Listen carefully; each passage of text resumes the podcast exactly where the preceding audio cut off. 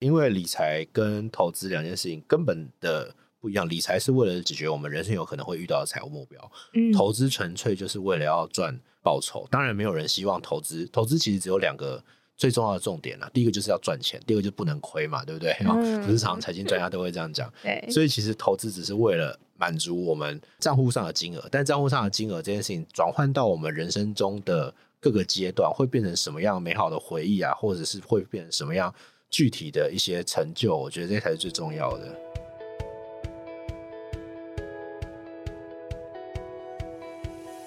嗨，欢迎收听一零四高中职 Podcast。在学生期间，我们都经历过课业压力、升学迷惘，或者是有各种烦恼的阶段。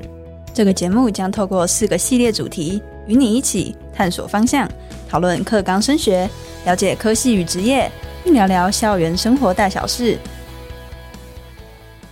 Hello，大家好，我是主持人 Lily。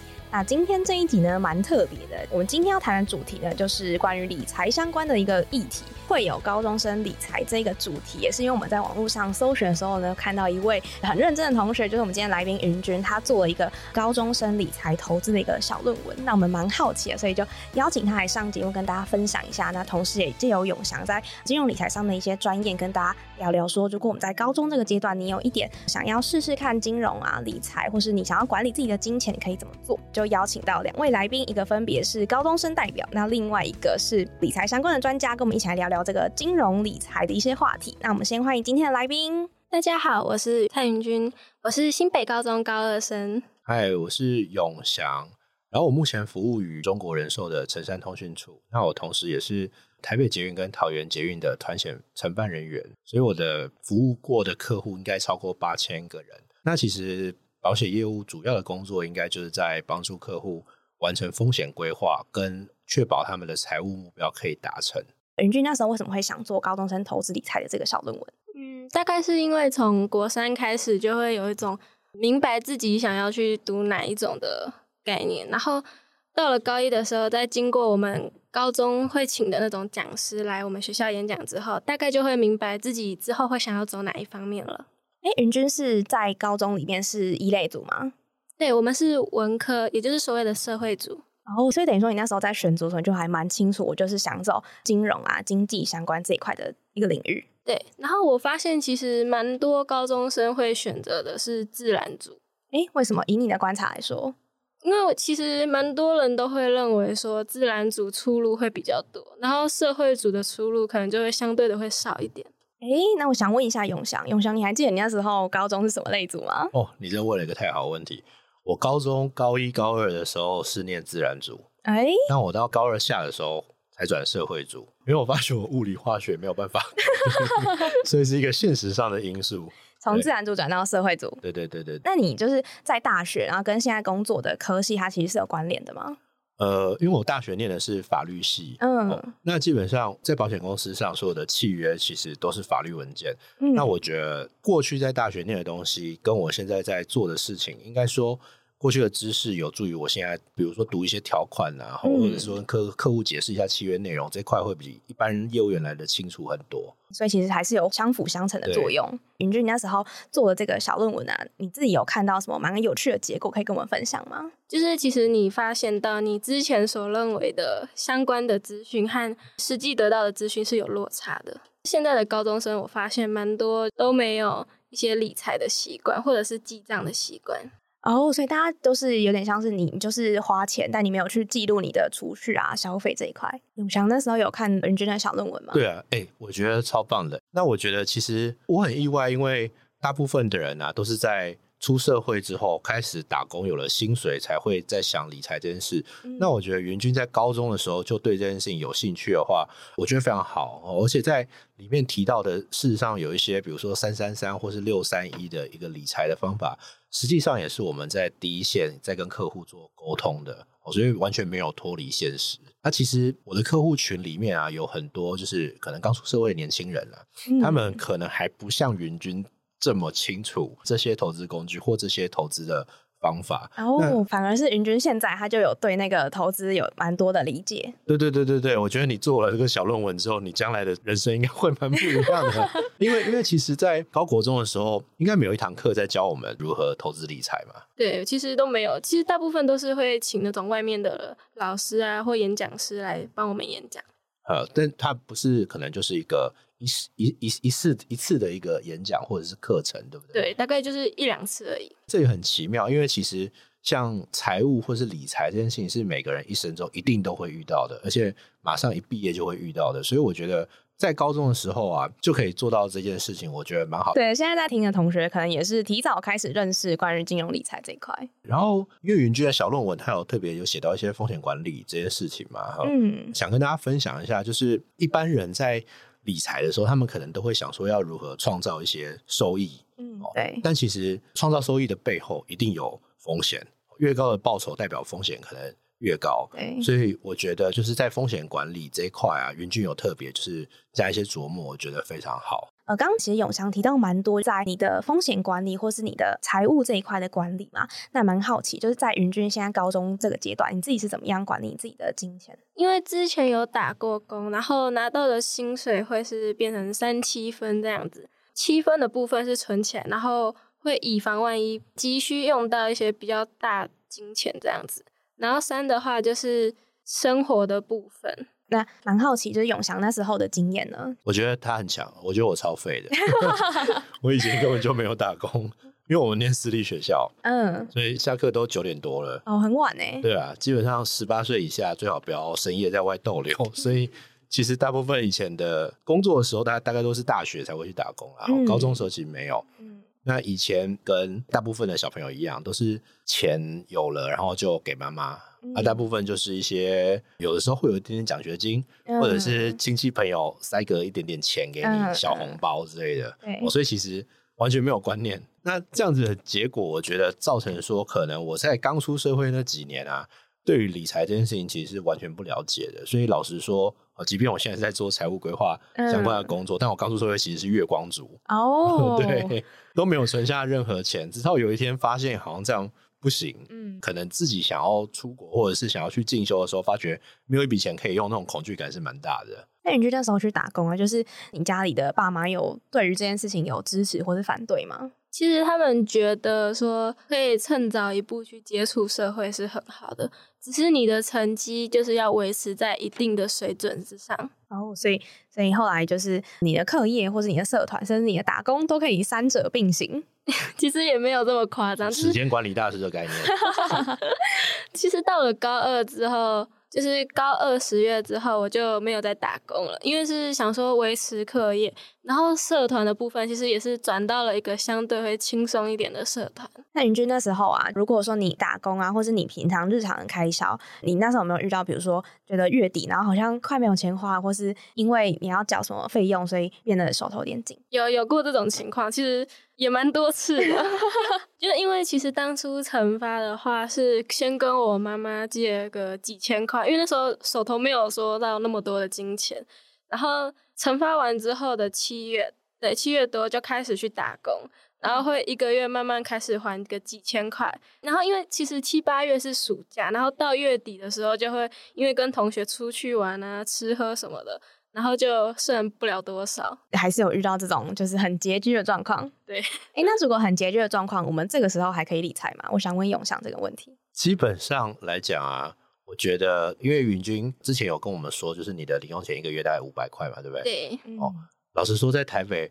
五百块啊，可能买个几杯手摇饮就没了。对，我觉得好 好痛苦哦。我我觉得这个对现在的人也是蛮残酷的一个事实啦。普遍我们现在加上这几年通膨其实很高，所以物价会越来越贵。嗯，哦，在理财这件事情为什么会变得这么重要？其实是因为现在的物价很高，嗯，然后台湾普遍薪资没有那么高，所以我觉得高中生来讲啊，老实说，五百块是真的没有办法做太多的配置。但我觉得你可以培养一个习惯，就是。了解自己的支出，比如说记账啊，或者是你知道你每一分钱花去哪里。等到你到时候如果真的有一大笔钱，或者是假设你出社会以后有收入，你就会知道你的金流应该要怎么控制，就不会乱花。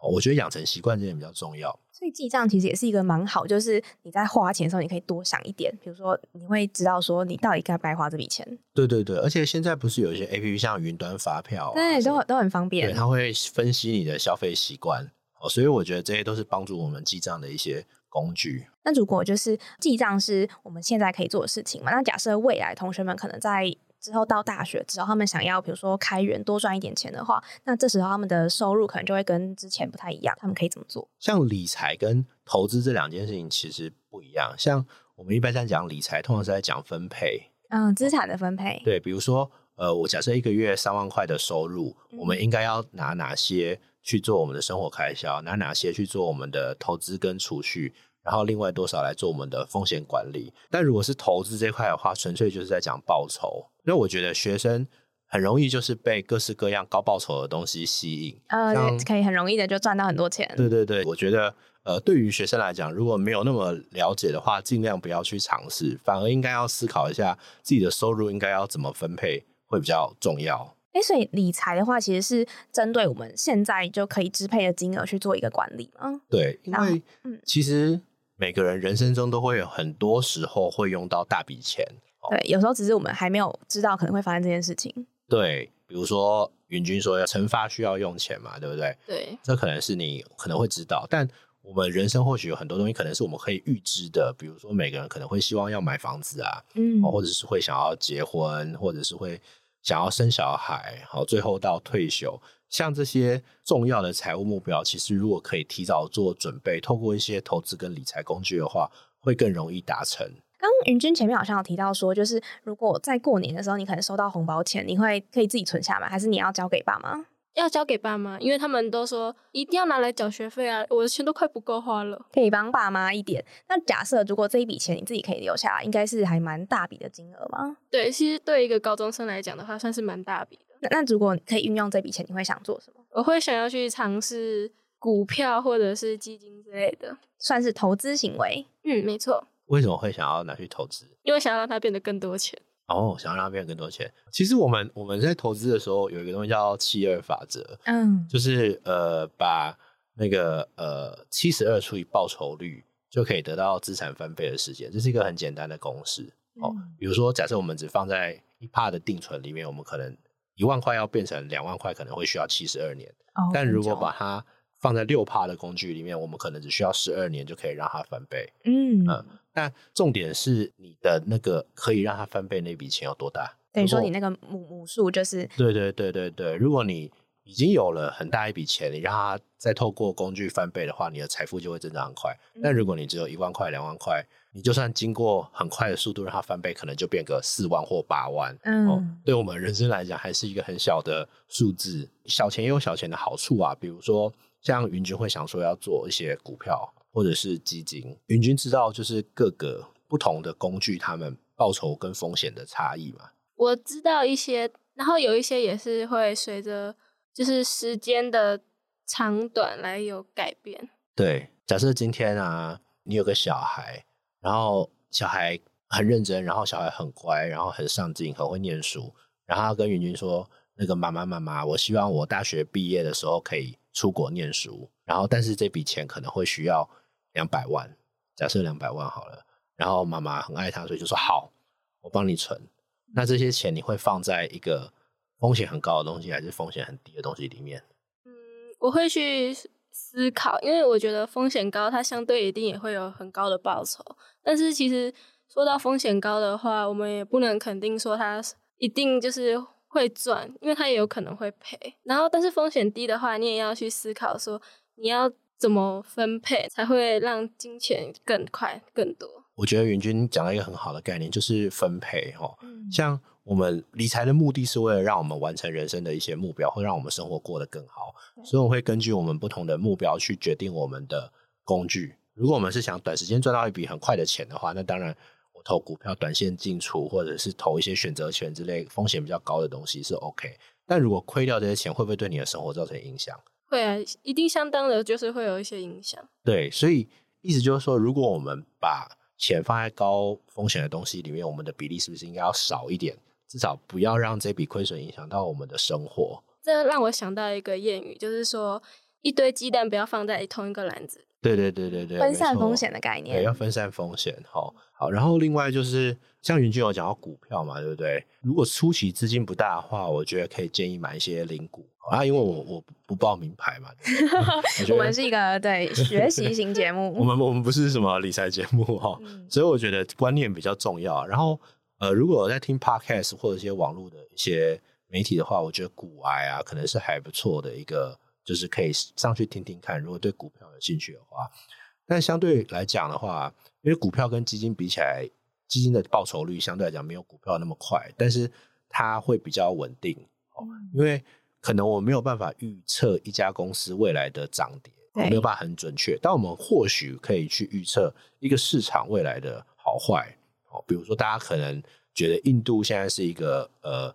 即将走上中国的后路的一个国家，现在人口红利很多，然后经济在快速发展，然后内需消费很高，所以如果做基金定期定额或者是 ETF 的话，对于学生来讲会可以避免一些风险的，然后也可以比较稳健的累积到你的第一笔资金。学生还是要评估你现在可以承受的一个风险，以及说你想要的目标是什么，然后去做你现在可以做的一些投资。对对对，我觉得有先有一笔钱，对出社会年轻人来讲蛮重要的。假设说你有一百万，但如果你的利息是一趴的话，你的利息就只有一万块而已。对，但如果是你是五千万的话，你就算把它摆在银行里，一一年也有五十万的利息。也是很可观。对对对对对，所以为什么我觉得累积到第一桶金很重要，是因为你有这些钱，你就可以拿去真的去做投资，或者是或许有一些很好的赚钱机会，比如说在前几年真的全世界的股票都在上涨的时候，如果你那时候手上有一笔钱，那时候买 Amazon 就很赚、嗯哦，难得你要及时卖掉了，不然现在又是跌回来。哦对，但至少有一笔钱，你会比较容易做一些财务跟杠杆的操作。所以对学生来讲，我觉得最重要应该是储蓄跟累积一笔金这件事情。那刚刚永祥有提到啊，其实对于现在的学生来说，储蓄跟理财反而是他们现在这个阶段可以比较重点的项目嘛。嗯那其实呃，刚刚永祥分享到蛮多，比如说世界的一些财经的趋势，或是现在其他国家的一些发展嘛。那如果现在的学生他们如果可以开始去关注这些资讯，可能对于他们未来真的有这一笔钱可以投资的时候，是不是也有很大的帮助？哦，我觉得非常重要，就是可能不只是关于投资，可能对于人生来讲都很重要。嗯因为毕竟台湾是一个这么小的前碟市场，对其实对真的有在投资的人，其实国外的一举一动会影响台湾经济非常大。比如说最近 Fed 一直在升息，嗯哦，所以就会为什么要升息？因为他不想要通货膨胀这么高。哦，那 Fed 一升息的话，可能对全世界的股市就会造成影响。毕竟现在全球的经济中心应该还是在美国，哦，美国有绝对的话语权。如果你们了解这些国际上会发生的一些重大局势，哦，或者是一些地缘政治的关系，为什么俄罗斯要打乌克兰啊？嗯哦，那为什么那个俄罗斯跟中国之间的关系啊，中国跟日本之间的关系啊，嗯或是中东一些关系？我觉得念社会组有一个很好的好处啦，就是你可以见古知今，啊因为这些国家的恩怨可能都是从那个神圣罗马帝国时代就一直累积到现在的历历史课，宗教相关的冲突 哦。对所以这些东西会让你在做财经判断的时候，会用一个比较不一样的人文的角度来思考。所以我觉得关注国际政经局势这件事情是很重要的。那平常大家应该就是会看各式各样的新闻嘛，嗯如果可以的话，就是多看一些国外相关的报道，哦或者是财经媒体哦会比较好。对，这样也是一个方法。而且其实我发现，其实现在高中的公民课是不是其实也蛮多会提到一些，比如说经济啊，或者是社会的一些趋势的话题。其实我们的高二分组之后的社会课，它其实是分一学期是地理，一学期是公民。就是公民其实会到，诶，没有是分那个国防跟公民吧？对。然后其实公民的话是要看你是哪一班，因为有些是上学期会是先教公民，有些是会下学期才教公民。嗯，所以就算学校没有上课，你还是可以自己去看一些相关的资讯，对，可以就是补足你这一块。对，就是先自己学习，不然到时候真的搞不懂。云君最前面有提到啊，就是呃，你现在是社会组嘛，然后你未来呃会想走的是金融跟经济这两个领域。对，没错。那那你自己呃，如果说你的目标会想读什么样的科系？嗯，经济或者是风险管理吧。风险管理，需要请永祥帮我现在的听众或是呃云君解答。就如果说大家对于财经领域有兴趣的话，他们有哪一些大学的科系，甚至是他们未来可以做的工作？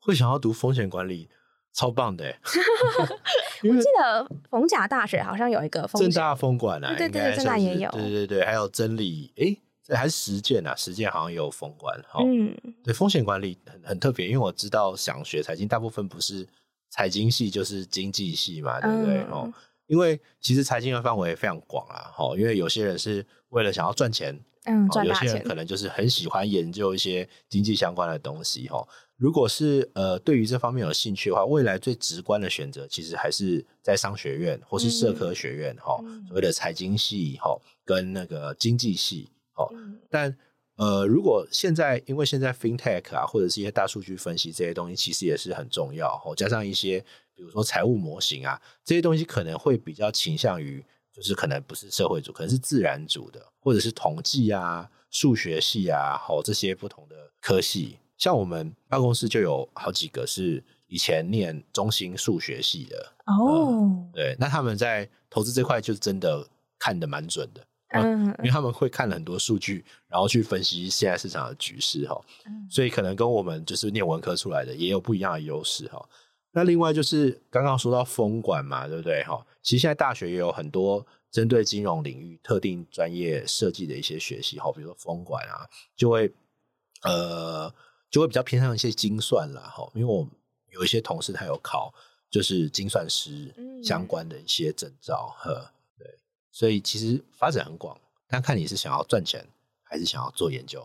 云君想要往哪一个方向？想要赚钱，大家都需要赚钱，很实际，这样很好。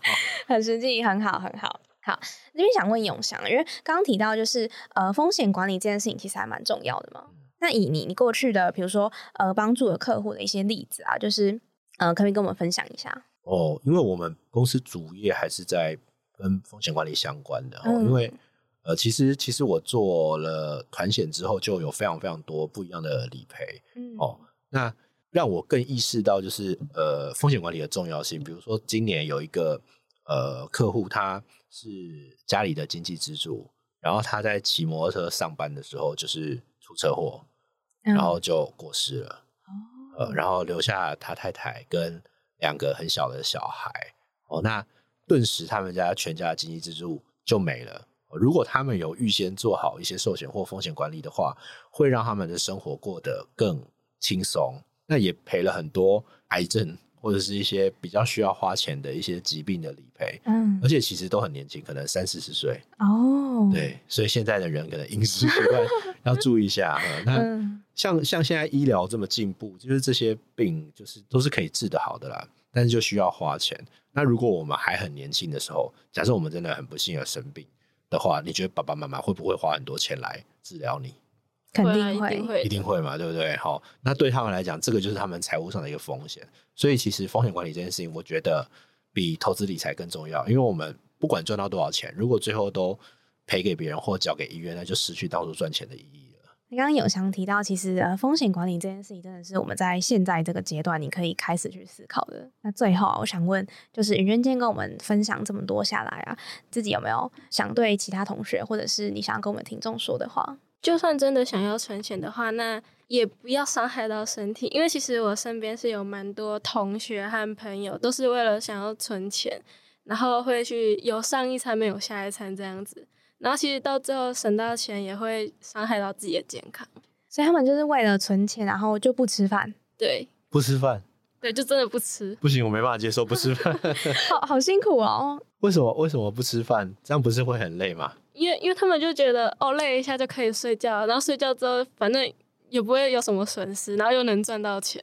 我觉得不吃饭这件事情实在不太好，因为像我们工作很忙，或者是有些医疗护理人员啊，他们可能真的没有时间吃饭。嗯但身体跟脑袋里面的东西才是人生最大的财富，远比你赚了多少钱都来得很重要。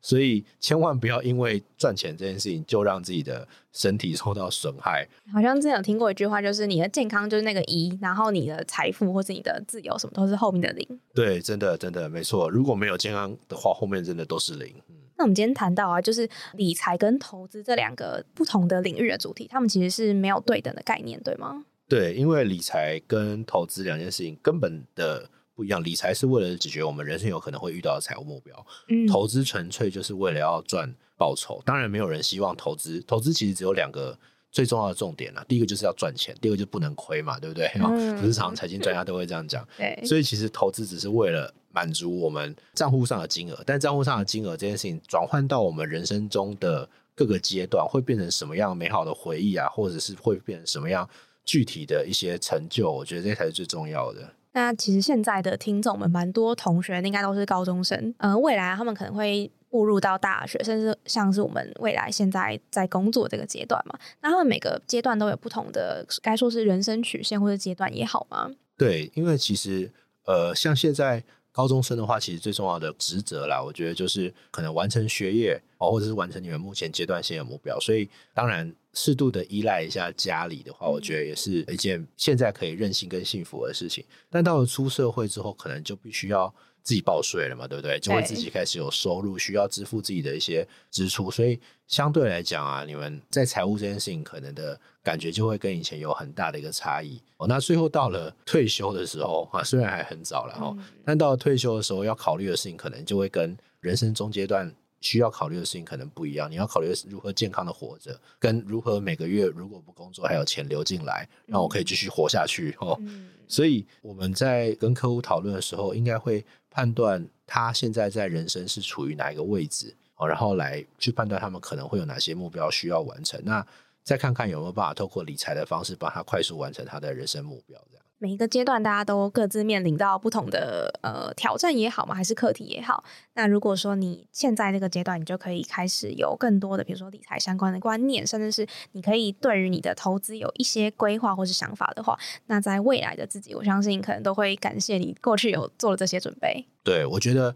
出社会之后的第一份薪水如何安排，可能就会决定你将来三年或五年里是会变成一个有钱的小资族，还是月光族。哦，对，等于说，因为其实我们前面的一些，比如说你的消费习惯，也会带到，比如说你之后真的有一笔，比如说蛮大的薪水进来之后，你突然会觉得说，哎，好像有这么多钱，我应该要怎么样去管理，或者我应该要怎么样花费？没错，没错。所以现在养成良好的理财习惯，我觉得是很重要的。那云君觉得你自己现在的理财习惯是好的吗？我觉得其实还可以有待改进，因为 其实记账的这个习惯，其实我是真的没有。哦，哎，所以所以你其实你做了研究，发现大家都有那个记账的习惯，但是你没有。其实是蛮多人也没有啦。哦，真的哦，我有看过一个我们班女生的记账的笔记，然后我就觉得，因为我身边真的会有人在记账，欸他是用手写的哦，对，它是一个小本子，手账本那种，哦好可爱哦。所以他是单纯记录他的支出消费，还是他其实有在记他的投资的东西？嗯，他是单纯在记录他的消费。我觉得，我觉得这样，我觉得这样很好，真的，真的。即便我到现在还是没有很好的记账习惯，我觉得那个好像跟个性比较有关。哦，哎，好像也是哎、但其实记账之后很重要一点，就是你要回去看嘛，你要回去看说，比如说你你花去上个哪月你上个月花去哪，然后你的呃支出最大的项目是什么，然后你这个月可以怎么样调整，好像才是一个重点。Lily 有在记账吗？我会记账，真的、哦？对，但但我现在有点偏向是，我会记一大笔的金额，但如果比如去 Seven 刚买个豆浆什么的，二十几块，我就会有点偷懒。呃，就会想说又有卡储值五百一次搞定这样。对对对，哦，对，没错没错。那有其他人在投资任何的东西吗？有啊，就是我朋友就是在买股票，高中生买股票真的好早熟。我们那时候少的年股神呢、我们那时候高中好像真的没有这么多事情。因为我们高呃，我我跟你高中又不太一样，我高中的时候根本没有智慧型手机啊。哦，对，你也不能看盘什么。对啊，难道打电话给我妈说要下单？不太可能啊。那我们今天谈到蛮多关于在学生高中这个阶段，大家可以怎么样去做好你的理财的规划，甚至是一些习惯的培养、建立等等的。那当然说，大家如果有一笔额外的金额可以用来做小小的投资的尝试的话，当然也是蛮好的一件事情。那不知道大家听完这一集，对于自己的金钱运用是不是更有想法了呢？你也想上我们节目的话，也欢迎大家可以在下方的表单里面留言，让我们知道哦。那我们下一集再见喽，拜拜。